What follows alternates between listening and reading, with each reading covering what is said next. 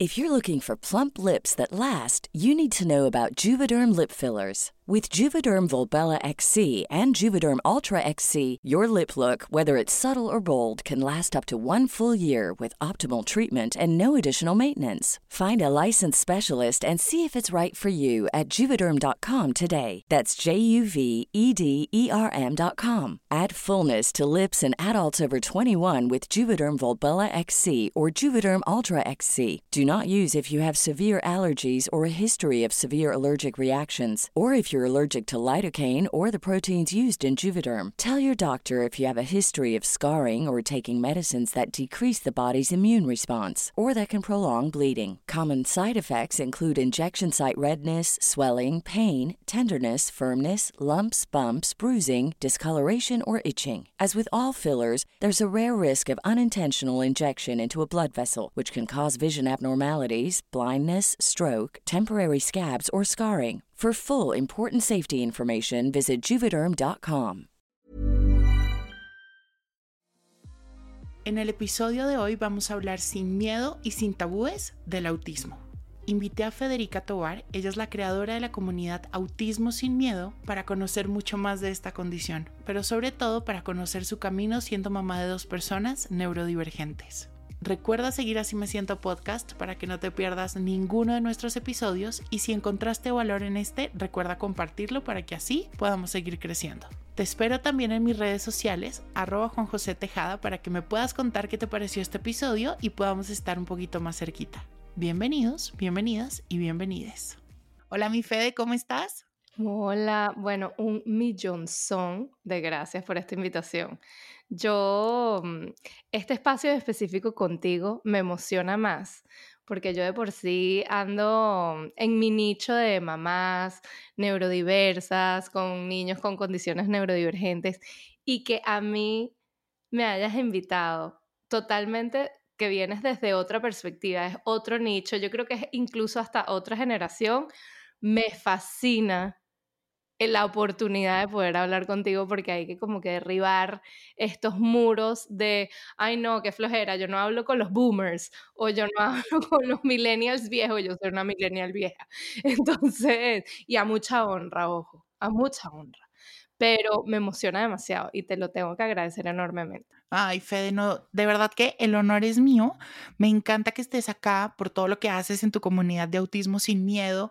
Em, y quisiera preguntarte, la primera pregunta que siempre hacemos en Así me siento es cómo te sientes. No sé si te pasa, pero a veces respondemos bien, mal y hasta ahí llega. Y quiero pues que podamos ir un poquito más profundo de cómo te sientes hoy para poder conectar. Mira, eh, yo me siento con esperanza, pero a la vez me siento con una, un peso enorme de que mm, a mí en particular y a todas las mamás que, que tienen maternidades atípicas, nos eh, estamos siempre como que peleando contra esa dualidad de, de, ese amor enorme que tenemos y contrastándolo con reajustes de expectativas lutos de, mm, maternidades idealizadas. Eh, que tenemos por la que pasar. Entonces siempre es como que un, siempre es como que un dualismo que uno tiene que balancear muy bien, porque a la vez nos llena de amor y de, pasión y de fuerza este, esta parte esta parte de nuestro corazón y el otro también se pica en la mitad contra este mundo que genuinamente no está preparado para lo que tenemos que hacer. Y yo lo que constantemente estoy diciendo es que está en nuestra generación y en estas familias neurodiversas en este momento en específico, con todas estas conexiones, eh, lo que ha sido Internet, social media, eh, Instagram, es, nos toca ser la generación del cambio y nos toca ser la generación inclusiva y empática para derribar estos tabús y echarle pichón a genuinamente cambiar el mundo y derribar lo que son esas etiquetas y ese punto de vista como negativo ante todo. Y no podemos ser tan binarios. O sea, es como que sí o no, blanco y negro. O sea, es el espectro, hay que celebrarlo. Entonces, ¿cómo me siento? Mira, yo hoy me puedo, yo, yo, yo vivo en, en mis emociones a nivel como el espectro. Me encanta. Estoy bien, estoy mal, o sea, puedo, puedo sentir todas las emociones al mismo tiempo y eso es algo que yo, particularmente yo, le tengo que dar gracias a que el autismo vino y me tocó la puerta a mi familia, porque si no, yo creo que yo hubiera vivido una vida muy, muy gris, muy como binaria, muy, esto es lo que tú tienes que hacer, te tienes que casar, te tienes que buscar trabajo, tienes que tener los niños en, en tenis, eh, la niña tiene que usar coletas, el, varón tiene que jugar fútbol y se acabó. Y a mí el autismo particularmente me abrió el mundo entero de estudiar y de genuinamente como que celebrar las diferencias en toda la humanidad. Me encanta, ¿no? Y mira que eso ahorita que acabas de decir de sentir, me encanta. No sé si para cuando salga este episodio ya está un episodio con una especialista que justo ella también hablaba mucho de este poder de sentir y que ella encontró en el sentir el mayor superpoder de su vida, porque realmente ella decía, ahí es donde yo conecto ahí es donde yo conecto y, puedo ser vulnerable y la vulnerabilidad a veces la vemos como, como eso, como el ser débil, como algo malo, pero realmente es un superpoder de poder conectar con los demás y eso es divino porque realmente hace que tu vida sea mucho más ay, que la vivas como con más autenticidad y la vivas como desde una energía más grande. Bueno, es que tal cual, a mí me llegó como el espectro, el espectro de colores, o sea, yo hubiera vivido una vida gris y a mí el autismo me la pintó de arcoíris, multicolor, multifacético, multidinámico, o sea, es increíble, o sea, yo hoy en día, todo el mundo, esas como amistades súper cercanas que te dicen, pero si tuvieras la opción, y tú dices, es que la, la vida hubiera pasado por mí como un checklist de todo lo que yo tengo que hacer, como que tengo que cumplir, cumplir, cumplir. Y en esto genuinamente como que vino el autismo a mí y yo creo que es como que, ah, no, yo estoy viviendo de verdad.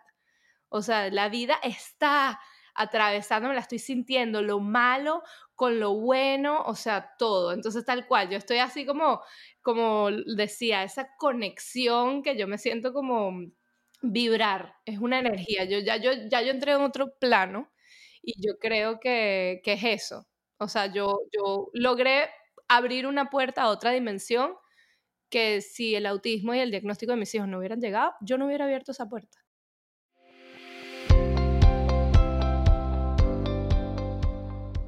¿Buscas una forma de liberar tus pensamientos y emociones?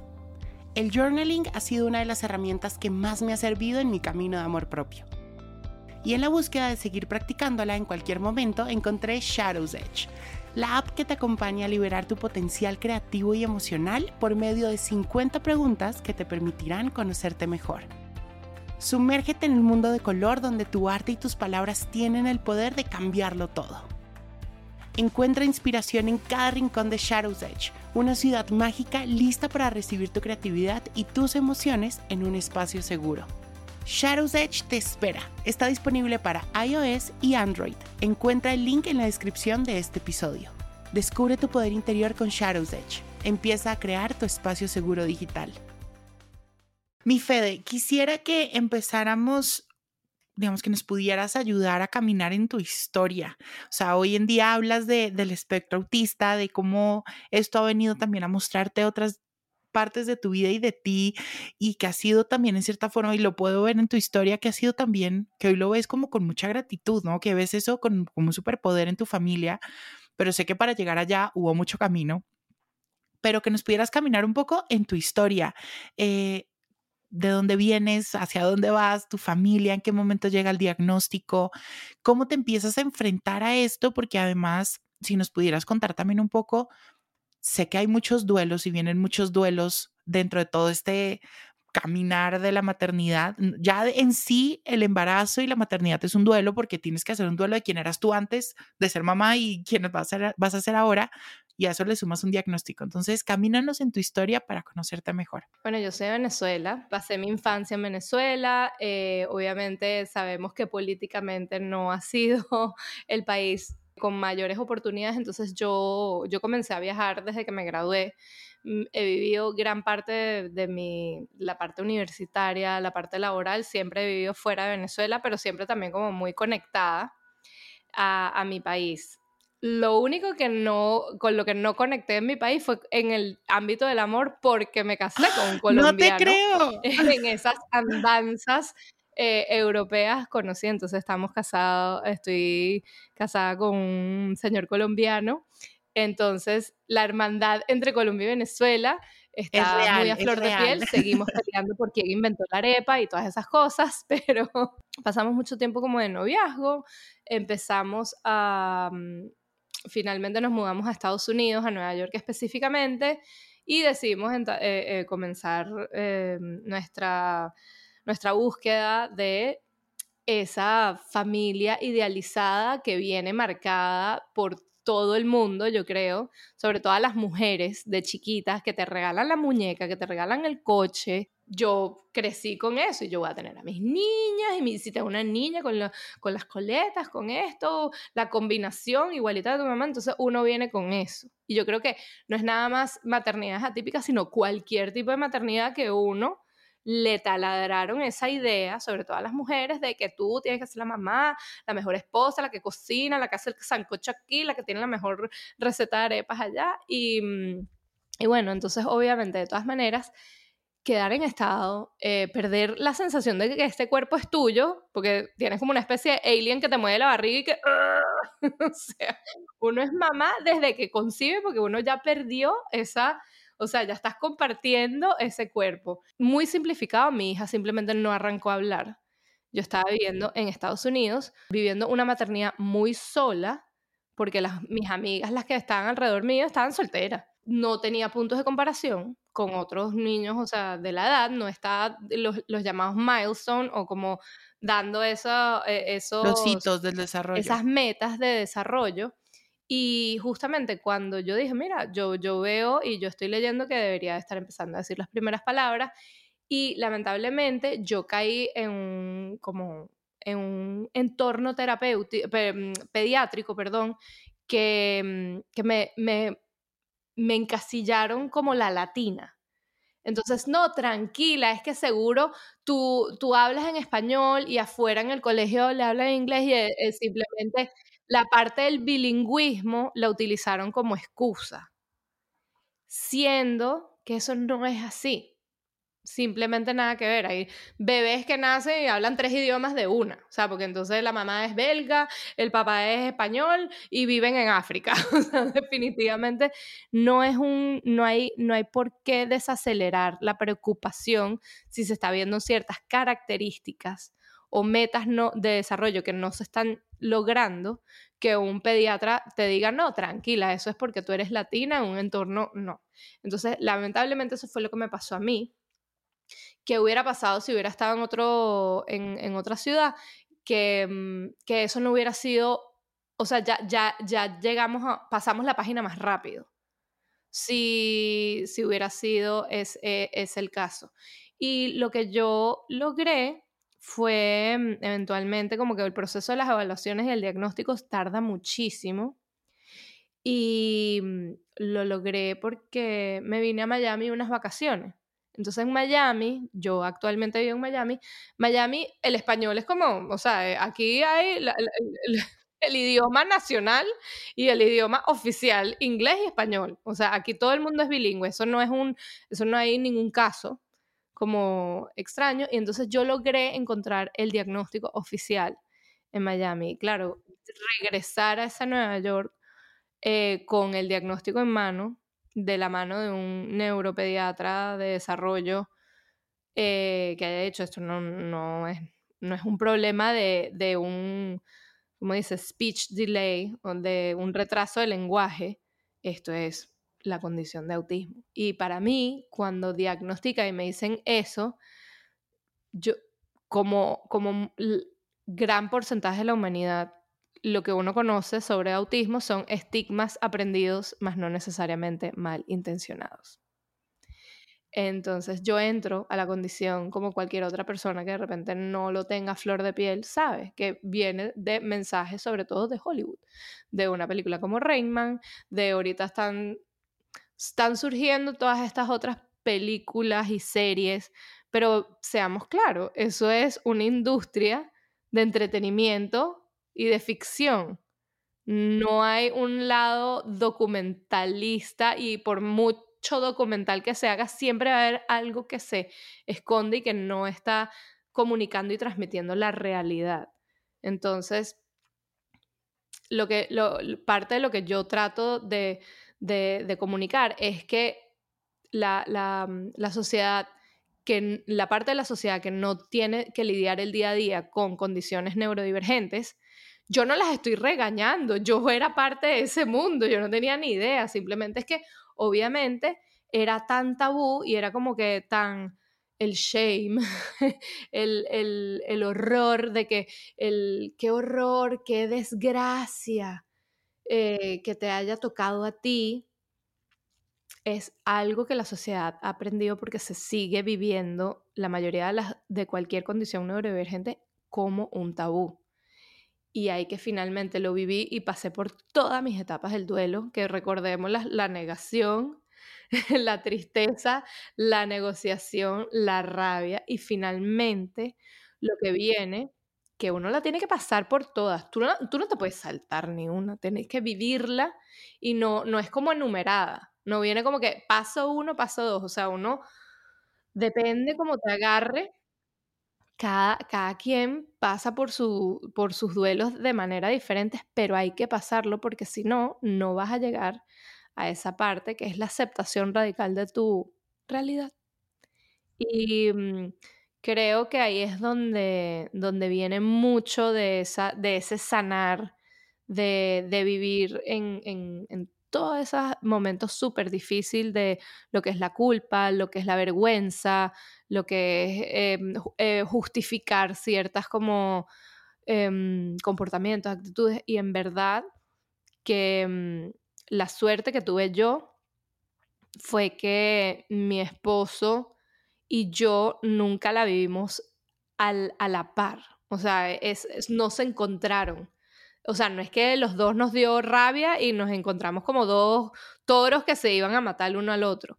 Y, y yo creo que eso es lo que ha logrado que nosotros sigamos estando en parejas, porque muchas parejas eh, no lo logran por justamente no tener como esta comunicación abierta, esta conexión y sobre todo como entender a, la otra persona, porque no es que te está pasando, no, es, no, no nos está pasando nada más a las madres, sino a los padres también. Cada uno viene con su, con su carga.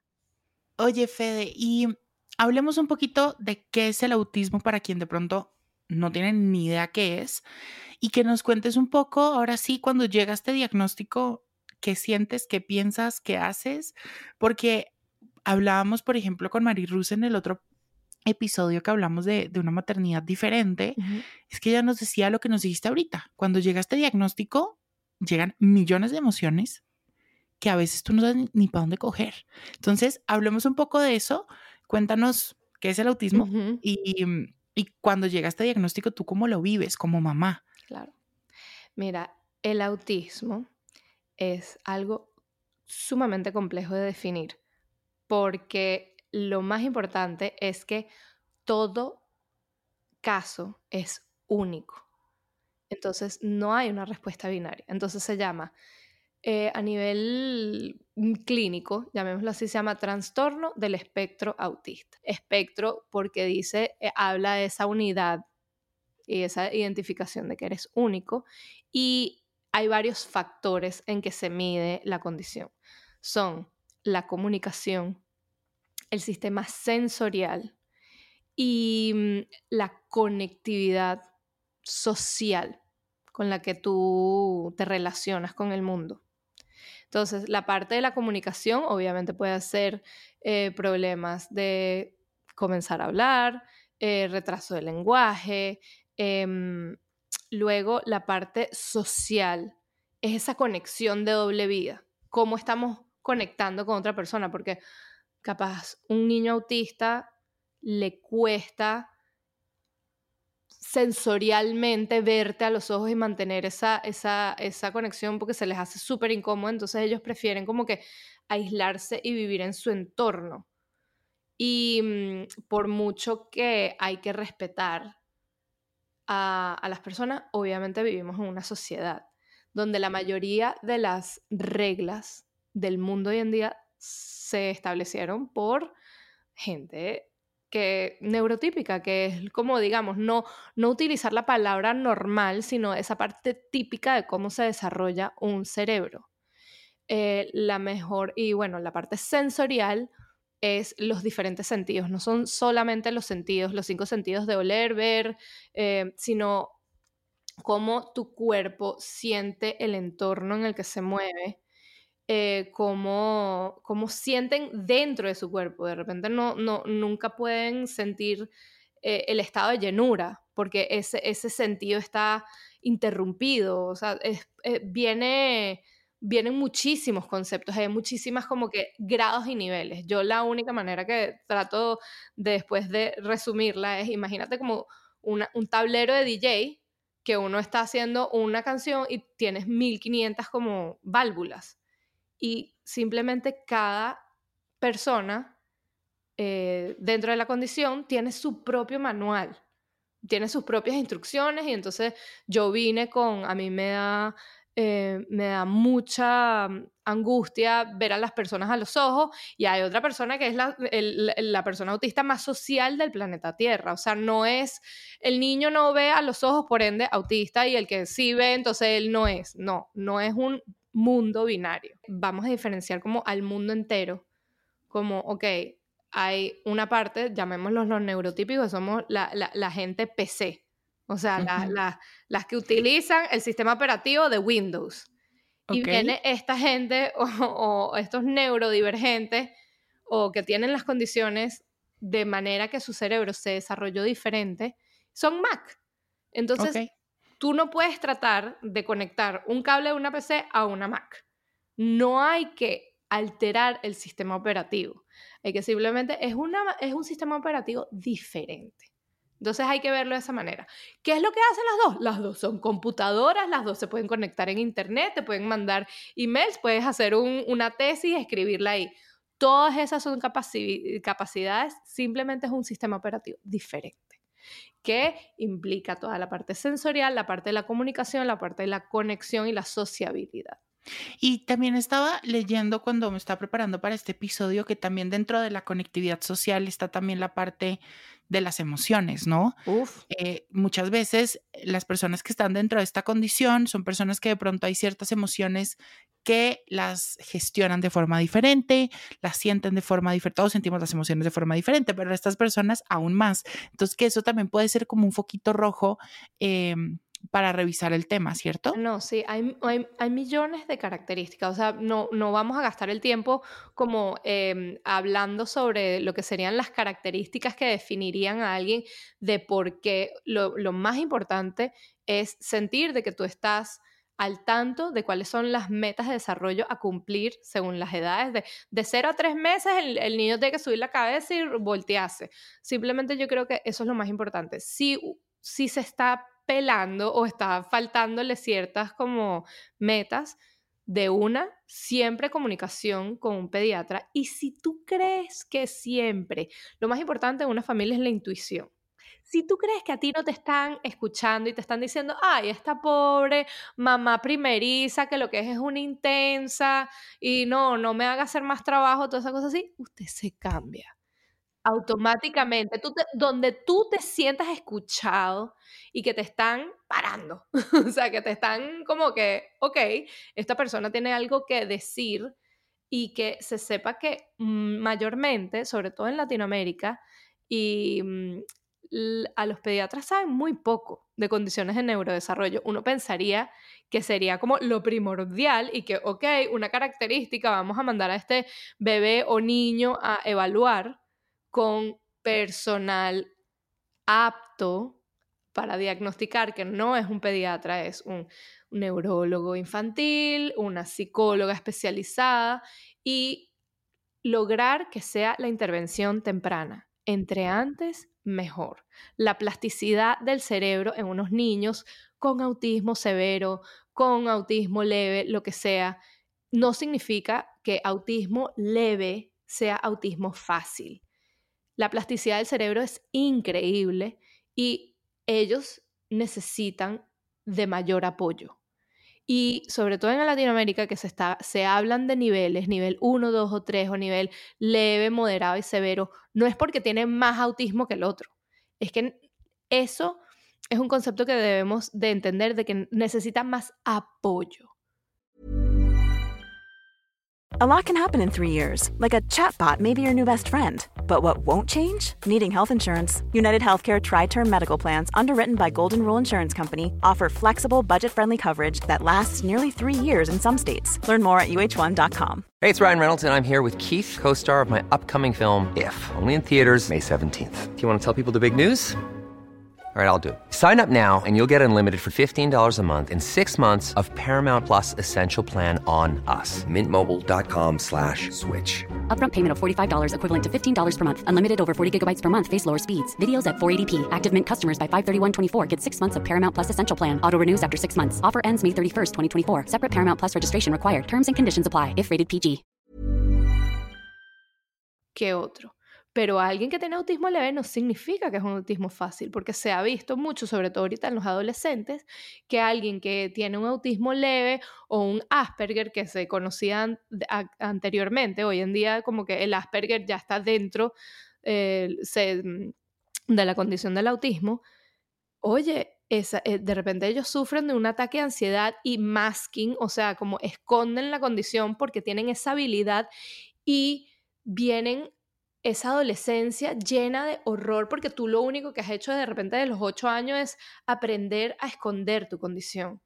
Y viene esa parte hormonal, eh, flor de piel, que revienta tu ser y entonces impacta quién eres tú, eh, qué es lo que genuinamente te gusta y eso es algo que lo, estamos, lo estás diciendo, viene y toca entre la intervención más temprana, mejor, porque tú lo, que le vas a dar ese niño son apoyos y herramientas y donde la mayoría de, sobre todo la comunidad latina, donde más nos caemos, es que dependemos de estas eh, familiares eh, que vienen de una generación antigua.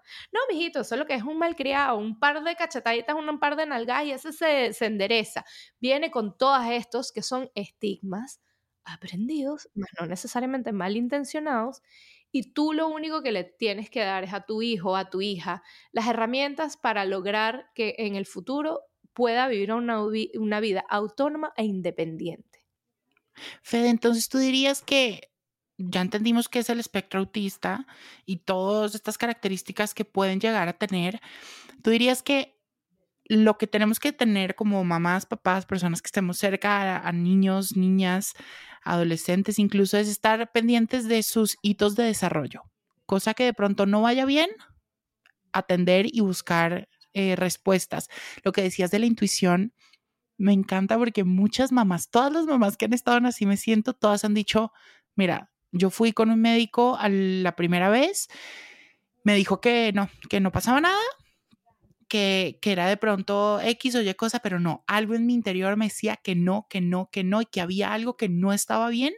Y mira, terminamos en una parálisis cerebral y terminamos en esto. Y hoy en día tenemos una fundación que atiende a más de 5 mil niños en México operándolos, ¿sabes? Entonces, como que sí, esa intuición de mamá es impresionante. A mí es que a mí la maternidad me Es un superpoder. Es un superpoder a mí y por eso la respeto tanto, porque es demasiado. Pero también yo no tuve, o sea, yo tuve como un poquito de intuición y, y es el día, el, el, el, es como el mundo, es como lo, tú lo estabas explicando igualito como Nueva York.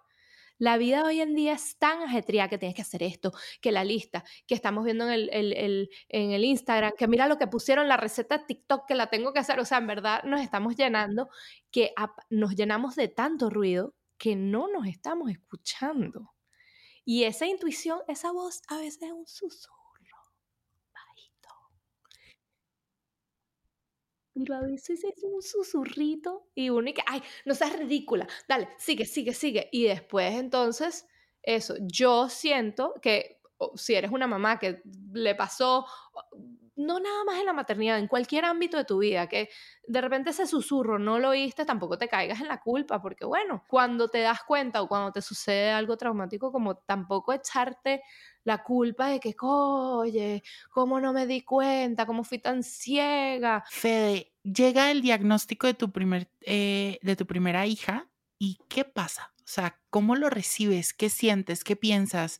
Porque me imagino que fue un momento, o sea, no es fácil que te digan que tu hija tiene una situación que tú no te esperabas, que además debió haber sido muy nueva para ti, porque antes tú habías eh, tenido relación con alguien que estuviera dentro del espectro, nadie. Nadie, nadie, yo no conocía. Yo tenía como ese, yo tenía ese como estigma de que yo había visto dos películas. Sí, tú, ¿y eso qué es? ¿Cómo se come? ¿Cómo se hace?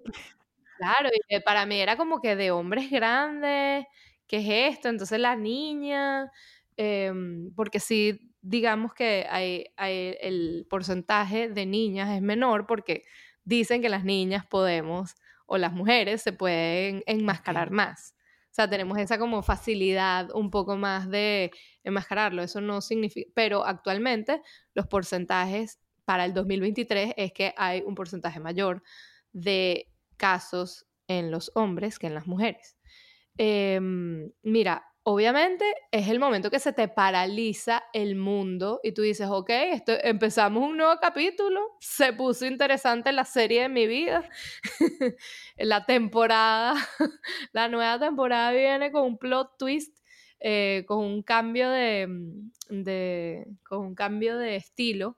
Y yo, particularmente yo, me la tomé como, ok, esto no me va a afectar, tengo que buscar a las terapeutas, tengo que hacer la cosa y mi esposo entró como que en la depresión automática, así, tristeza absoluta, y yo sentí que yo dije, ay, mira, pero ya lo tenemos que aceptar. Y yo creía que yo estaba, entre comillas, en una situación mucho mejor. Claro, porque ya un poco más pragmática. Los libros, yo estaba más pragmática. ¿Y qué fue lo que pasó?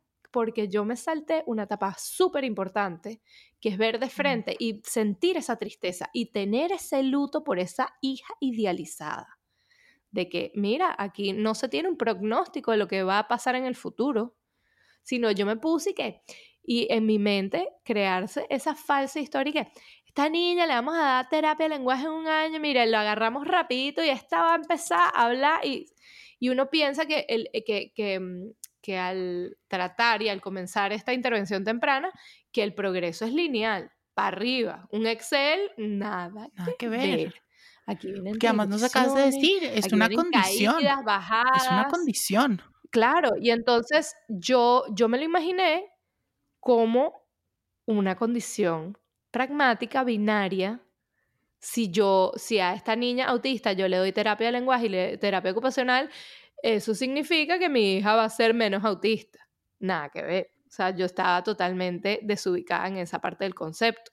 Lo estaba viendo como, ah, ok, yo no entendí yo tampoco tuve como que un doctor que me dijera, o sea, me lo habían dicho, esto no es una enfermedad, esto es algo de por vida, pero tú dices, ok, pero, ¿sabes? Esta se va a poder eh, adaptar más a, a, la normal, a mi normal. O sea, a un niño que yo reconozco, a mis primos, a, a mis sobrinos, ese parecido. Al final es que es que la escala de valor es diferente. Estamos volviendo a la PC y a la Mac. Yo estaba queriendo una PC y lo que me vino fue una Macintosh, entonces es como el manual de instrucción. Y, y obviamente hoy en día, con esa separación, yo soy súper compasiva. Y si yo pudiera viajar al pasado, abrazarme y decir, está bien, no tienes que yo, hablo muchísimo en inglés, era como que prove everybody wrong, como que yo voy, a esforzar lo suficiente y van a ver que mi hija va a salir adelante y que va a lograr todo. Y yo estaba viendo la condición desde mis Fede, ¿y tú sentiste que entonces te hizo falta un poco como esta conversación real de decirte, mira, el autismo es esto, es una condición que es así y es algo que puede que con terapias y con todo este proceso pueda mejorar, pero va a ser así. ¿Te faltó eso, sentiste? Muchísimo. Y yo creo que la, la, la vida está cambiando. Ahorita yo veo muchísimo apoyo. O sea, muchísimos coaches, eh, apoyo psicológico. Yo, yo llegué como que, no, mira, la plata tiene que estar toda enfocada en las terapias de la niña y no, y en la mamá y el papá. O sea, vino ese, ese, ese bajón del duelo de darnos cuenta, no, no, nosotros también necesitamos, porque nosotros tenemos sanar. Entonces no es, no es que este es el, este es el pote completo para esa, para esa niña, para dar, brindarle. Uno también tiene que participar, porque uno es el cuidador de un niño con condiciones. Y yo cometí muchísimos errores y yo creo que todo el mundo va a cometer muchísimos errores, pero eso es lo que me hizo como comprenderlo y, y tuve la buena suerte de eventualmente tener esa intuición de, de, decir, esto me está funcionando, esto no. A mí el autismo vino mi vida era en gris y en binario y a mí vino este espectro arcoíris, abrirme 1500 puertas que yo nunca hubiera tocado, yo nunca hubiera abierto. Es más, no, no me hubiera ni atrevido a tener la valentía ni de tocar ese tipo de puertas. Entonces, hoy día lo agradezco, pero es un viaje completamente individual. Más lo importante es saber de que no es nada más para el niño, es para los padres. Fede, ¿y qué ha sido lo más difícil? ¿Qué retos, a qué retos te has enfrentado en la maternidad tienes que caminar con tus dos chiquitos? Porque además están los dos. ¿Qué, ¿Cuáles son esas puertas, como tú les llamas, que has tenido que abrir o que se te han abierto en la cara y has tenido que atender?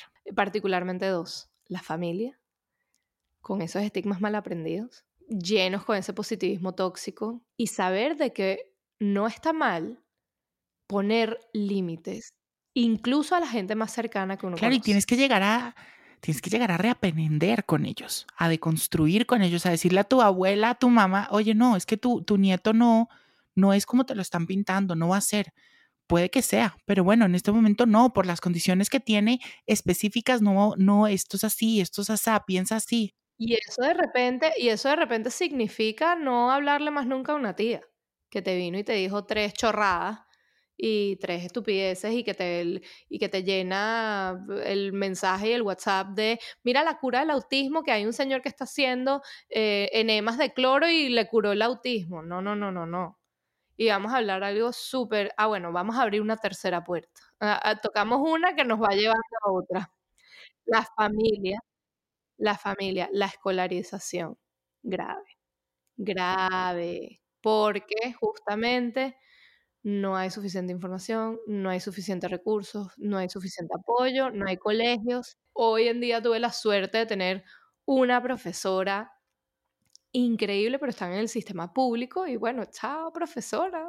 Espero que me que tenga la suerte, pero por lo menos esa va a ser alguien que yo voy a recordar que vio el potencial infinito en mis hijos y no vio el déficit. Y ahí instituciones o colegios especializados que sí tengan a profesores y profesoras con, con esta formación un poco más amplia o no? Sí, sí la hay, pero siempre vienen con un, siempre vienen con un grillete, o sea, no hay ningún lugar como perfecto. Y la tercera puerta, que es una puerta muy, muy oscura, es todo este, nos estamos conectando mucho en redes sociales, sobre todo en Instagram, y estas madres llegan, antes era más por Google, ahorita es más por Instagram. Tú te metes el hashtag autismo y ahí te puede salir un mundo muy oscuro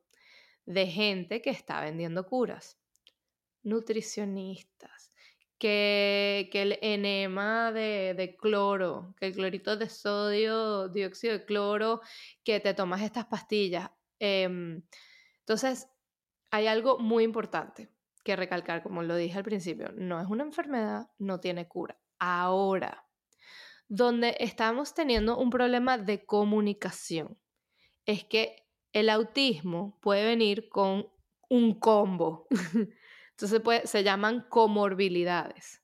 Tú puedes venir con una condición y una comorbilidad puede ser, por ejemplo, hay un 13% de alguien diagnosticado, hay un 13% de esa población autista que puede padecer de epilepsia. Entonces, la comorbilidad de la epilepsia se trata como una comorbilidad.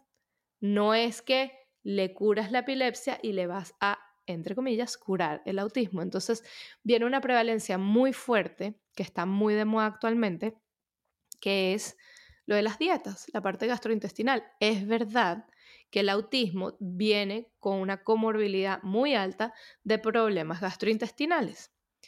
Y es esencial de que se toque la salud de los niños, las dietas, de repente se tienen que hacer, eh, consultar con nutricionistas. El problema es cuando esos nutricionistas te venden la cura. Porque mi niño se va a curar porque tú estás haciendo la dieta. Y si no haces la dieta, entonces tú estás envenenando a tus niños. Hay que estar muy atento. Y hay lamentablemente mucha gente que cae. Y ojo, uno se puede meter por internet y hay niños que han muerto porque les hacen esos enemas de cloro y, o sea, muertos, pues. Porque tratando de, porque hay que quitarle toda la parte de la cándida, no sé qué, tienes que limpiar el intestino y bueno, se murió.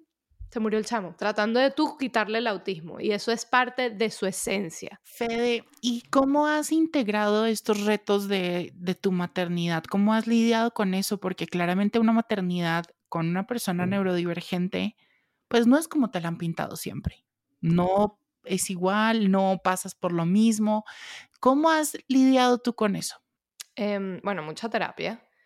Tengo, eh, tuve la suerte de que las terapeutas de mi hija se convirtieron en mis mejores amigas. Entonces ya, ya no es yo, en mi caso, mi tribu, terminó siendo gente que conoce mucho de la condición, donde yo me puedo expresar y me dice, mira, en esto la estás haciendo fatal. Y, hablamos así como ese.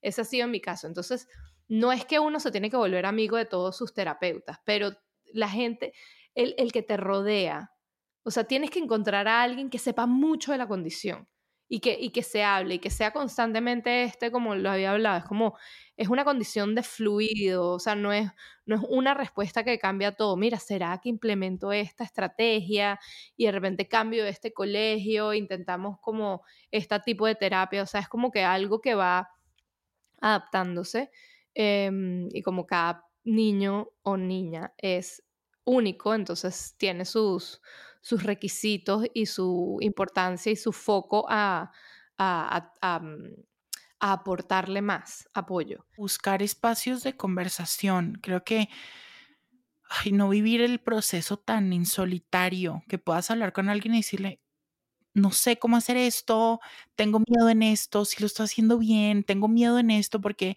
cuando lo empiezas a vivir en solitario, a veces la soledad es, es a veces mala consejera yo hubo un momento que yo, yo dije, yo no puedo seguir viviendo así, yo no puedo seguir sufriendo en silencio. Y cuando yo me abrí, claro, porque eso de repente tiene que ver con mi personalidad, cuando yo me abrí y empecé con la cuenta, ahí fue que empezaron a llegar como, eh, o sea, sentí como el apoyo y ya te entiendo demasiado, me pasa igual, esto, lo otro. Y, mm, y bueno, el punto de que, bueno, primero no estar solo, saber de que no eres la, la, única persona, no sentirte culpable y luego como tú también es validar de que tú eres humana y que tú puedes y necesitas ese momento para drenar, sea con una amiga, sea con una tribu, sea con una coach. Fede, te tengo dos preguntas. Una, te quería preguntar, ¿el autismo es hereditario? ¿Tiene algo genético? Eh, porque me imagino que pues tienes dos hijos, ¿no? Pero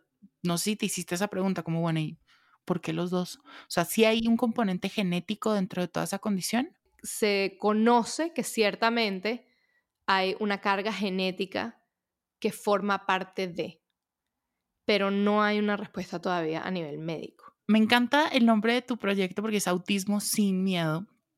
Y te quería hacer una pregunta. ¿Qué hacemos con nuestros miedos? Saliéndonos ahora un poquito de los del autismo, de todo esto, pero ¿qué hago con el miedo? ¿Qué haces tú cuando tienes miedo, cuando llegan los miedos a tu vida? ¿Qué haces tú con eso? Lo importante de un miedo es que tu cuerpo te está reaccionando y te está diciendo, aquí hay algo. Aquí hay algo que hay que aprender a gestionar y aquí hay algo que hay que aprender también a sanar. Entonces, es convertir a los miedos en tus aliados. Cuando te detona este miedo, ¿qué pasa aquí? Te está diciendo, mira, esto, esto puede ser problemático por aquí. Entonces yo creo que te hace el miedo, además de hacernos humanos, nos hace más reflexivos, reflexivos de nuestro entorno y de nuestra vida. Y no hay que como que, ay no, hay que ser valientes. Los valientes no es porque vencen los miedos. Los valientes es porque los, los saben enfrentar independientemente sabiéndolos. Ser valiente y tener coraje no significa la ausencia de, significa que tú lograste como adaptarlos. Y hacerlo así sea con miedo. Es que hay que hacer todo con miedo. claro, yo puse sin miedo porque, bueno, obviamente como que hay que quitarle el tono de que, de que hay que tenerle miedo a esto es lo peor, pero todos los días uno va y se despierta con pánico, con terror, con susto, porque es vivir constantemente en la incertidumbre pero verlos como que, ok, si esto me está dando miedo, si esto es simplemente una señal de alerta de que esto yo lo tengo que tratar dentro de mí. Entonces son, en vez de verlo como miedo, es como que, mira, son, son, son señales. O sea, es como lo mismo, la intuición te susurra, el miedo simplemente te lo dice de una manera más visceral. Sí, y yo creo que parte importante de los miedos es, uno, aprender a diferenciar si es un miedo real o es un miedo que de pronto está siendo totalmente fantástico, pero entender que los miedos o tratar con todas las fuerzas del mundo, tratar que el miedo no nos paralice, tratar de hacerlo con todo y miedo, como tú decías ahorita, creo que es muy importante y entender que el miedo llega de pronto a cuidarnos. El miedo, le tenemos mucho miedo y le, al miedo le tenemos miedo, mira tú. Y queremos ponerlo en una esquina del cuarto y no voltearlo a ver. No, nos trae un mensaje importante de que nos está cuidando, de que hay un peligro que nos quiere cuidar, hay que atenderlo y hay que, hay que escucharlo, pero no dejar de hacer las cosas es importante. Y a veces el, yo, yo creo que la gente que, que, que, ignora los miedos, porque una cosa es tenerlo y, y, y como validarlo. La gente que lo ignora es peor, porque entonces estás viviendo en un estás viviendo en una zona de confort que no haces o sea, te quedas como que en esa zona gris que ni...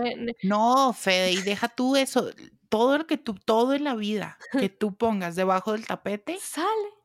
Sale por alguna Sale y, parte. y se, se, va poniendo más grande y Y más grande. Polvo, ese tapete viene después... ¡uh! Y se vuelve una bola gigante que te arrolla. Total, total. Ay, no. Y es, y por muy grande que sean los miedos, toca afrontarlos de esa manera y yo he leído mucho el tema y por eso obviamente se llamó Sin Miedo, porque es que tal cual. Y es así, es que tú no vas a escapar nunca, nadie, nadie, nunca alguien que, no, yo no tengo nada de miedo. El que diga eso es mentiroso. Y mm, entonces, como el miedo nunca se puede evadir en la vida, entonces si uno los tiene que aprender a gestionarlos, esa es la, esa es la meta. Tú aprendes a gestionarlos y a manejarlos y a tratarlos y simplemente como que convertirlo de un enemigo en un aliado. Es tu amigo. Eso es. Oye, Fede, me podría quedar hablando horas contigo de todo, porque además me doy cuenta que eres una mujer con un montón de historias y anécdotas, pero bueno, ya se nos acabó el tiempo. Quisiera que nos pudieras contar en dónde te podemos escuchar, encontrar, en dónde podemos encontrar también tu círculo de, de familias que has construido esta comunidad tan bonita para que quienes nos están escuchando hoy, si tienen un hijo o una hija neurodivergente o son cuidadores o tienen cerca a personas dentro del espectro, puedan encontrar tu comunidad y puedan encontrar mucha luz y aprendizajes y anécdotas y información y contenidos que es lo que tú haces. Ay, gracias. A mí me encanta este podcast, así me siento completamente feliz y en todos lados Autismo sin miedo. Instagram, Facebook, página web.com, eh, los podcasts, todo es Autismo sin miedo, YouTube, todo es Autismo sin miedo. Tuve la suerte de que nadie quiso abarcar el nicho del autismo con el miedo y entonces logré todas mis redes sociales y mi apoyo eh, con, con ese nombre. Entonces, cualquier lado, Autismo sin miedo síganla, revísenla, porque sí, y lo hice porque yo quería hablar del autismo y no encontrábamos con quién, porque yo quería además que fuera alguien que tuviera una comunidad y una red de apoyo, porque no existe no habían más. Entonces, qué bonito, Fede las va a recibir con los brazos abiertos. Totalmente. Y, para reírnos un poco y normalizar eso, por y favor. Acompañarse, yo, acompañarse. yo en el podcast soy muy, mucho más formal. En el Instagram soy un desastre. Ya van a ver mis, mis reels. O sea, hago el ridículo y gozo horrible. Eso es lo importante y acompañarse, que creo que es lo más importante en estos temas. Toda la información de Fede la van a encontrar en la descripción de este podcast y en mis redes sociales, todo el contenido que hacemos para acompañarles. Así que, pues gracias, gracias mi Fede por acompañarme. Nos escuchamos en otro episodio.